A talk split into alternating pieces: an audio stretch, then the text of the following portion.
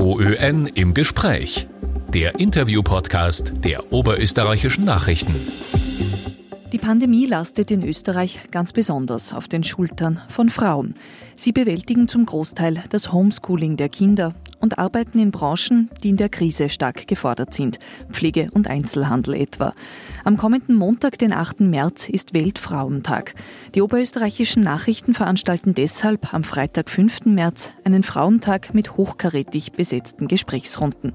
Anlässlich dessen sprechen wir heute mit einer der Referentinnen, wie Frauen die Krise bewältigen. Mein Name ist Daniela Dahlke und im Gespräch ist die Psychiaterin Katharina Glück. Sie leitet die Abteilung für Psychiatrie und psychotherapeutische Medizin am Klinikum Wels Christkirchen. Frau Dr. Glück, vielen Dank, dass Sie heute für uns Zeit haben. Gerne. Zahlreiche Studien und Umfragen gibt es ja schon seit Beginn der Pandemie, die vor allem auch Frauen äh, zum Thema hatten. Und da zeigt sich schon, dass Frauen stärker belastet sind oder sich zumindest stärker belastet fühlen. Gibt es da einen wesentlichen Faktor, der für Sie hervorsticht oder ist das ein Mix aus Belastungsfaktoren? Also das ist ganz sicher ein, eine Vielzahl von Belastungsfaktoren, die da zusammenspielen. Ähm, zum ein, also es ist wirklich eine große Menge. Zum einen sind die äh, Frauen natürlich dadurch durch dieses ganze Homeschooling mehr belastet. Das ist etwas, was äh, doch vermehrt die Frauen äh, abfedern müssen, diese, diese Aufgabe. Und da ist es äh, unterschiedlich sind Frauen, die entweder ihren Beruf nach wie vor haben, es sind aber Frauen, die in Kurzarbeit sind oder die die Arbeit verloren haben, wo es zusätzlich noch zu äh, finanziellen Problemen womöglich kommt, äh, wo vielleicht die Familie insgesamt sehr unter Druck und unter Stress ist. Äh, ähm, also das ist einmal ein Thema, das doch primär die Frauen äh, bewältigen müssen. Jetzt weiß man auch, dass dazu kommt, ähm, dass auch primär die Frauen damit beschäftigt sind, wenn es den Kindern schlecht geht zunehmend. Wenn die Kinder nicht mehr aufstehen können in der Früh, wenn die, die Schulaufgaben nicht mehr machen können, sich nicht äh, vor den Computer setzen und ihr Homeschooling bewältigen. Ähm, also auch da sind die Frauen natürlich die Ersten, die sich, denen das auffällt und die sich darum kümmern müssen. Ähm, außerdem äh, sind auch primär Frauen betroffen im Bereich der Pflege der Covid-Patienten, die es jetzt so seit November massiv gab und jetzt zwar abnehmend, aber nach wie vor in den Spitälern sind.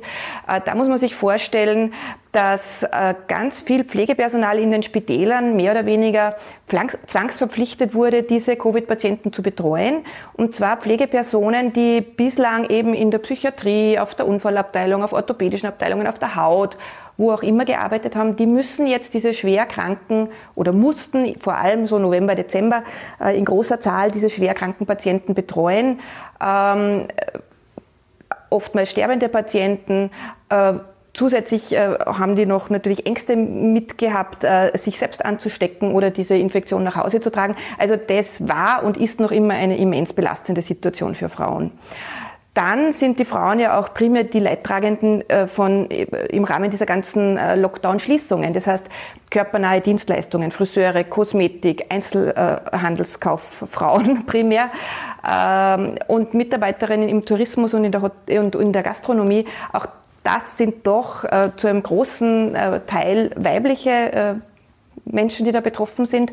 Also insgesamt kann man wirklich sagen, die Krise ist schon sehr ähm, dominiert von, von den Belastungen für die Frauen. Das muss man tatsächlich so sagen. Und besonders äh, schlimm ist es ja dann, wenn viele Faktoren zusammenkommen. Bei einer Frau, einer Familie, also wirklich Arbeitslosigkeit, Paarkonflikt, äh, Kinder, äh, Homeschooling und diese ganzen Belastungen. Also das ist tatsächlich so, ja. Kritisch wird es ja vor allem dann, wenn sich Stress auch körperlich äußert. Wie äußert sich denn so eine Belastungssituation psychisch und physisch? Äh, also von der psychischen Seite äh, kommt es als erstes eigentlich zu Schlafstörungen. Das ist meistens das, was als erstes auftritt, dass man grübelt, dass man nicht einschlafen kann oder früh, äh, früh morgendlich erwacht, also so um drei, vier wach wird und nicht mehr einschlafen kann, dann in der Früh natürlich erschöpft ist. Äh, dann geht irgendwie so wirklich die, der Antrieb, die Energie, die Lebensfreude verloren. Das geht so in Richtung dann einer äh, depressiven Symptomatik. Äh, körperliche Symptome, das können sein Verspannungen, äh, Schmerzsyndrome, äh, aber auch so äh, in Richtung Panikattacken, Herzklopfen, Unruhe, Nervosität. Also es kann eine Vielzahl von Symptomen sein, die da auch auf körperlicher Seite auftreten. Warum scheinen denn Frauen stärker mit psychischen Erkrankungen in der Krise belastet zu sein. Man könnte ja auch sagen, dass solche Belastungssituationen auch bei Männern natürlich stärker durchschlagen. Naja, weil meines Erachtens doch die Frauen äh, mehr betroffen sind durch diese Krise. Für einen Großteil der Männer hat sich nicht so viel verändert, für einen Großteil der Frauen hat sich sehr viel verändert durch die Krise. Und Frauen haben ja an sich immer den Anspruch, trotzdem zu funktionieren und äh, die Systeme aufrechtzuerhalten. Und das macht Stress. Und Stress führt eben zu diesen psychischen Symptomen oder auch körperlichen äh, Stresssymptomen. Ab wann würden Sie sagen, sind diese körperlichen Stresssymptome ein Problem? Wann soll ich mir Hilfe suchen? Also so, dass ich es vielleicht auch nicht mehr selbst bewältigen kann oder soll. Naja, ab dem Zeitpunkt, wo man wirklich merkt, der Alltag ist durch diese Symptome beeinträchtigt. Man kann nicht mehr das tun, was man gerne möchte. Oder man verliert wirklich massiv an Freude, an, an ja, man kann seinen Alltag eigentlich nicht mehr aufrechterhalten. Das, sind, das ist der, der Punkt, wo man unbedingt Hilfe suchen soll. Ähm, der erste Ansprechpartner ist ganz oft der Hausarzt. Das ist auch äh, gut und richtig, also vor allem auch bei Schlafstörungen, bei Schmerzen, bei insgesamt äh, solchen Symptomen ist der Hausarzt oft die erste gute Ansprechperson. Äh, es gibt aber natürlich andere Möglichkeiten, wo man sich hinwenden kann. Äh, wie gesagt, auch diese, die, die Telefonseelsorge verzeichnet wirklich massive Zuwächse an Anrufen oder Chatberatungen, äh, andere Beratungsstellen, Psychologinnen, Psychotherapeuten. Also überall dort äh, ist viel Nachfrage, viel Anfrage und das ist gut so. Also es ist auf jeden Fall wichtig, sich rechtzeitig Hilfe zu organisieren. Gibt es aus Ihrer Sicht auch etwas, das ich zu Hause selber tun kann, wo ich auf mich selbst besser schauen kann? Haben Sie da Ideen? Unbedingt. Also es sind immer wieder die gleichen relativ einfachen Dinge, die man, auf die man achten soll. Äh, Ganz wichtig ist das Einhalten einer Tagesstruktur. Auch wenn man jetzt keiner geregelten Tätigkeit nachgeht, ist es wichtig, in der Früh aufzustehen, äh, sich zu waschen, sich anzuziehen und irgendwie den Tag in Angriff zu nehmen und am Abend auch rechtzeitig ins Bett zu gehen. Das heißt, diesen Tag-Nacht-Rhythmus aufrechtzuerhalten. Vielfach kommt es bei Menschen, die eben keine so äh, klare Struktur von außen mehr haben, dazu, dass es zu einer Tag-Nacht-Umkehr kommt. Die bleiben oft sehr lang bis in die Nacht auf und verschlafen dann äh, den Großteil des Tages. Also das ist für die psychische Stabilität ganz, ganz ungünstig. Ähm, dann sollte man unbedingt äh, viel Bewegung einplanen. Also gerade wenn man eben keine äh, Tätigkeit gerade hat, äh, ganz viel hinausgehen, auch mit Kindern viel hinausgehen, viel an die Luft gehen, wenn möglich an die Sonne gehen. Also Bewegung an der Luft ist ganz, ganz wichtig. Dann die vernünftige Ernährung natürlich, das Vermeiden von Suchtmitteln. Vom Alkohol wissen wir, dass im privaten Bereich doch vermehrt konsumiert wird. Ähm, da muss man einfach darauf achten, die, also dass Alkohol nicht zum Problemlöser wird. Sobald man da merkt, man trinkt mehr, um sich zu beruhigen, um einschlafen zu können, äh, um Sorgen zu vergessen, äh, da ist Feuer am Dach. Also da gehört Hilfe aufgesucht. Jetzt weiß man ja auch aus Studien und wir haben zuletzt auch darüber berichtet, dass Frauen eher dazu neigen, dann irgendwelche Mittel zu nehmen, Schlafmittel, um dann doch durchzuschlafen. Ähm, würden Sie sagen, ist es anzuraten, zumindest in einer Anfangsphase, sich damit zu behelfen oder lieber Finger weg davon? Unbedingt Finger weg von wirklichen Beruhigungsmitteln. Was natürlich hilfreich äh, sein kann, sind pflanzliche äh, Medikamente, die man so in der Apotheke kriegt, also Baldrian, Passionsblume, Hopfen, äh, in diese Richtung. Lavendel, Medikamente gibt's da, die wirklich beruhigend, entspannend wirken. Das kann äh, durchaus hilfreich sein. Wenn das nicht ausreicht, dann äh, sollte man sich tatsächlich in ärztliche Behandlung begeben, um auch wirklich gute, richtige und ungefährliche Medikamente zu bekommen und nicht Medikamente äh, dann einzunehmen, von denen man möglicherweise abhängig wird. Das ist die große Gefahr bei diesen Krisenmedikamenten, die haben doch ein beträchtliches Suchtpotenzial. Sind aus Ihrer Sicht genügend Betreuungsmöglichkeiten und Angebote da, um diese Krise im Moment und die verstärkte Nachfrage, die Sie auch angesprochen haben, abzufedern? Ähm, da tue ich mir jetzt ein bisschen schwer, das wirklich abzuschätzen. Ähm, vom Bereich, also vom Bereich Kinder, Jugendliche wissen wir, das ist nicht so. Da wissen wir wirklich, dass da ein beträchtlicher Mangel vorhanden ist. Im Bereich der Erwachsenenversorgung äh, kann ich nur sagen, wir haben wirklich für die schwerkranken psychischen, also psychiatrischen Patienten oder die schwere Krisen haben, äh, ein, nach wie vor etwas begrenzte Ressourcen oder reduzierte Ressourcen, weil nach wie vor äh, Pflegepersonal das normal der Psychiatrie bei uns im Haus zur Verfügung steht, jetzt für Covid-Patienten äh, arbeitet. Das heißt, wir haben da wirklich ein bisschen einen, eine Einschränkung äh, und müssen ein bisschen genauer äh, abwägen, wer braucht äh, tatsächlich den stationären Aufenthalt und wem kann man auch noch äh, im ambulanten Setting betreuen. Und ja, da gibt's na, eigentlich nicht wirklich genug Ressourcen. Das muss man so sagen. Die Fachärzte draußen haben lange Wartezeiten. Ähm, auch bis man wirklich psychotherapeutisch schon angebunden ist, dauert es oft sehr lange. Wir haben da die Möglichkeit, dass wir am Krankenhaus vier ambulante Gespräche anbieten können in Kooperation mit der Promente. Das ist ein Angebot, das jetzt sehr äh, viel genutzt wird. Ja, also Sie würden aber wahrscheinlich Bedarf. schon sagen, trotzdem die Wartezeit in Kauf nehmen und es probieren, als es nicht zu tun unbedingt. Und eben äh, für die erste Entlastung auch durchaus diese Telefon-Hotlines in Anspruch nehmen. Das Krisentelefon, äh, eben Telefonseelsorge. Äh, man kann sich aber auch an Familienberatungsstellen wenden. Also es gibt schon viele Angebote. Mitunter muss man doch mehrere durchprobieren, bis man dann halt wirklich wo landet. Also es ist nicht immer ganz einfach. Aber wichtig ist, dass man sich wirklich Hilfe holt. Was können denn die Folgen sein, wenn man es übersieht oder nicht gegensteuert? Dass sich die Symptomatik äh, dahingehend verschlechtert, dass man dann wirklich eine schwere Depression entwickelt, äh, bis hin zu äh, Lebensüberdruss, äh, Gefühl der Sinnlosigkeit, Hoffnungslosigkeit äh, und dann bis hin zu Suizidgedanken.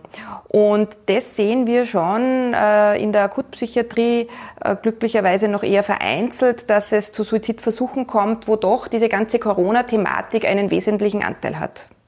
Also Arbeitsplatzverlust, äh, Trennung, ähm, finanzielle Ausweglosigkeit oder scheinbare Ausweglosigkeit. Also da haben wir doch ähm, einige Fälle zu berichten. Ja. Jetzt hat die Statistik gezeigt, dass die Suizide nicht unbedingt mehr geworden sind. Das hatte man ja befürchtet. Genau. Ist es etwas, das vielleicht im Nachgang noch kommen könnte? Ist, wie lange hält sich denn so eine Krise auch in der Psyche? Also ich gehe davon aus, dass das erst wirklich kommt, dieser Zuwachs. Äh, man weiß wirklich, im Jahr 2020 hat es keine Steigerung der Suizide gegeben. Äh, fürs Jahr 2021 würde ich meinen, das wird sich erst zeigen und da würde ich doch davon ausgehen, dass es sehr wohl zu einer, zu einer Zunahme kommt. Ähm, wiederum aus dem Bereich der Kinder- und Jugendpsychiatrie weiß man, oder weiß man, aber gibt es doch sehr ähm, deutliche Hinweise darauf, dass es tatsächlich zu einer Zunahme der Suizide und Suizidhandlungen kommt, auch bei wirklich erschreckend jungen Kindern. Im Bereich der Erwachsenen würde ich meinen, dass da sehr vieles noch kommen wird, äh, weil ja die ganzen Wirtschaftsprognosen darauf hindeuten, dass die, die Einbrüche und die Schwierigkeiten erst so Ende Sommer, Herbst so wirklich schlagend werden, wo dann womöglich äh, äh, Konkurse anstehen, Insolvenzen. Und ich denke, das wird noch eine Zeit, die uns sehr fordern wird. Selbst wenn es jetzt bergauf geht, wenn es Öffnungen gibt, wenn, wenn sozusagen auch wieder ein bisschen Hoffnung aufkommt, ist damit so eine persönliche Krise dann auch tatsächlich schon am Weg der Besserung oder dauert das länger? Das dauert sicher länger, weil, äh, weil im Rahmen so einer Krise man sich sehr erschöpft. Also das ist etwas, wo man wirklich äh, viel Energie verliert und, also, und, und das dann wieder so zu regenerieren, dass man wieder normal äh, auf einem normalen Level arbeiten kann oder seine Leistung bringen kann, das dauert oft deutlich länger. Ja. Wird das ungleich länger, wenn ich es übersehe? Ganz sicher, weil je eher, also je mehr man es übersieht, desto schwerer und schlechter wird die Symptomatik und desto länger dauert es halt auch, bis man wieder herauskommt aus der ganzen Sache. Eine schwere Depression dauert einfach auch länger, äh, bis sie remittiert, als eben so leichte Anpassungsstörungen mit Schlafstörungen oder so. Da ist man schneller wieder draußen, als wenn man dann wirklich so ganz äh, in einer tiefen Depression ist. Das heißt, Ihr Ratschlag wäre, sich Frühhilfe zu holen? Unbedingt so früh wie möglich äh, das Gespräch suchen, zumindest Entlastungsgespräche führen, dann äh, durchaus auch äh, eben medikamentöse Unterstützung in Form zunächst von pflanzlichen Präparaten, aber es können auch eben Antidepressiva sein, wovor man auf jeden Fall die Finger lassen sollte. Das sind die Beruhigungsmittel von der Gruppe oder aus der Gruppe der Benzodiazepine, die zwar oft einmal wirklich sehr rasch entlastend und entängstigend und entspannend wirken, aber eben ein sehr hohes äh, Abhängigkeitspotenzial haben, wo man dann auf lange Sicht äh, ganz große Probleme Probleme hat. Also da sollte man sehr zurückhaltend sein. Aber ansonsten, wie gesagt, ich denke ja in erster Linie mal zum Hausarzt oder eben anderen Beratungseinrichtungen. Sie sind ja auch Expertin für Alterspsychiatrie oder vor allem auch, wie hat sich denn in dieser, in dieser Altersgruppe die Pandemie ausgewirkt? Da sind die Menschen ja doch auch sehr vereinsamt durch im Altersheim oder im Pflegeheim weniger Besuchsmöglichkeiten. Was haben Sie denn da beobachtet in den letzten Wochen und Monaten? Wie ist diese Altersgruppe? Wie sind da die Frauen auch damit umgegangen? Also ich denke, das war für alle Menschen in den Altersheimen, aber auch die eben noch alleine zu Hause wohnen. Das war eine unglaublich herausfordernde Zeit, vor allem auch die Zeit, wo man nicht einmal mit der Familie wirklich Kontakt haben durfte oder man sich nicht getraut hat, Kontakt zu haben. Ich denke, dass sich das jetzt doch durch diese Vielzahl an Tests, die jetzt möglich sind, ein bisschen gebessert hat. Das heißt, viele Familien handhaben das jetzt ja so, dass sie sich eben zuerst testen und dann doch die Oma oder den Opa besuchen. Im privaten Kontext, im Altersheim geht das ja immer noch sehr, sehr eingeschränkt und das ist wirklich sehr belastend für die alten Menschen. Ähm, ich muss trotzdem sagen, dass wir da jetzt im Sinne von äh, Schwerkranken, die wir stationär psychiatrisch behandeln müssen, glücklicherweise nicht so viele Patienten zu uns gekommen sind. Ich glaube, dass ganz viel in den Altersheimen hier sehr gut abgefangen wird. Die Patienten werden bestmöglich und Patientinnen werden bestmöglich dort betreut. Ich glaube, das Personal leistet da wirklich Großartiges. Und im privaten Kontext äh, habe ich auch so den Eindruck, dass sich die Familien doch sehr bemühen. Äh, schwierig ist es dort, wo Menschen wirklich ganz alleine sind, keine Angehörigen haben und so dieser, diese übliche diese tagesstrukturierenden Möglichkeiten, die alten Menschen oft nützen, das heißt ins Kaffeehaus gehen, Mittagessen gehen, am Nachmittag vielleicht äh, noch irgendwen treffen zum Kartenspielen oder so, das alles geht nicht und die Menschen haben es wirklich besonders schwer. Also die, die nicht so ein Familiengefüge äh, haben und eben nicht im Altersheim betreut sind, für die ist es schwierig.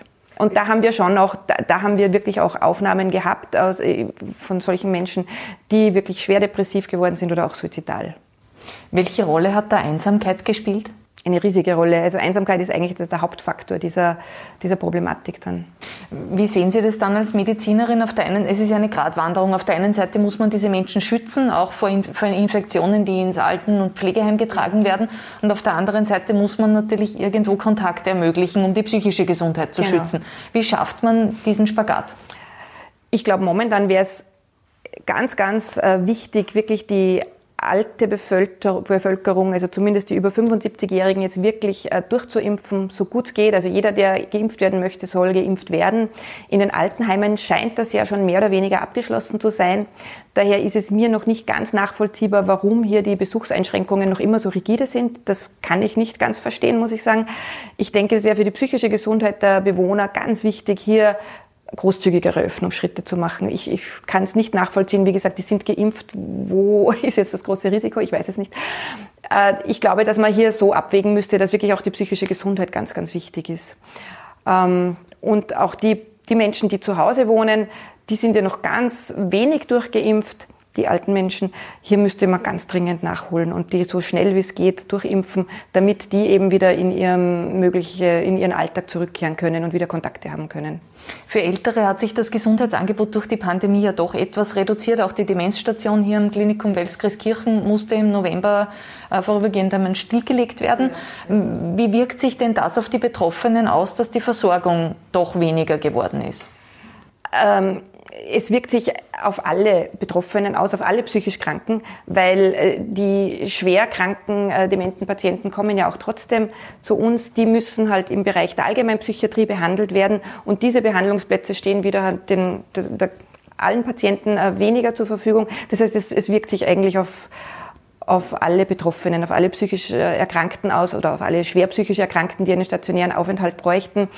Äh, wiewohl ich trotzdem sagen möchte, wir versorgen natürlich unsere Patienten. Wir müssen nur so da an der Grenze äh, ein bisschen eben genauer schauen, wen können wir doch jetzt noch eine ambulante Betreuung ähm, zumuten. Wir haben vorhin gesprochen über diesen Spagat bei, bei, älteren Menschen im Pflegeheim. Wie sehen Sie denn diesen Spagat Pandemiebekämpfung und Schulöffnung? Also ich bin weder Virologin noch Epidemiologin. Also von der Seite kann ich das auch nur sehr begrenzt einschätzen.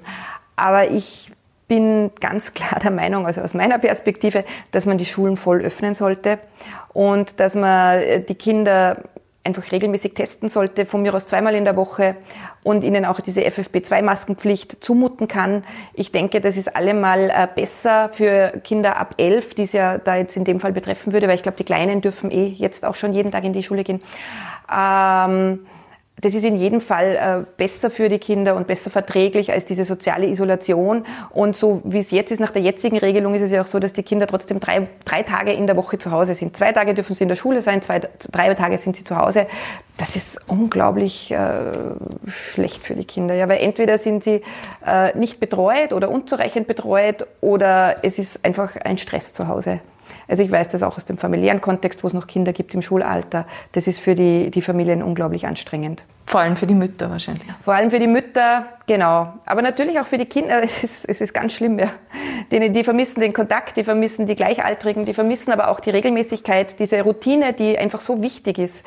Und das ist so, schwierig, da zu switchen zwischen wirklich jetzt wieder Schule und dann hängt man wieder drei Tage zu Hause rum, plus Wochenende fünf, bis man wieder in die Schule darf. Also das ist, ist furchtbar, finde ich.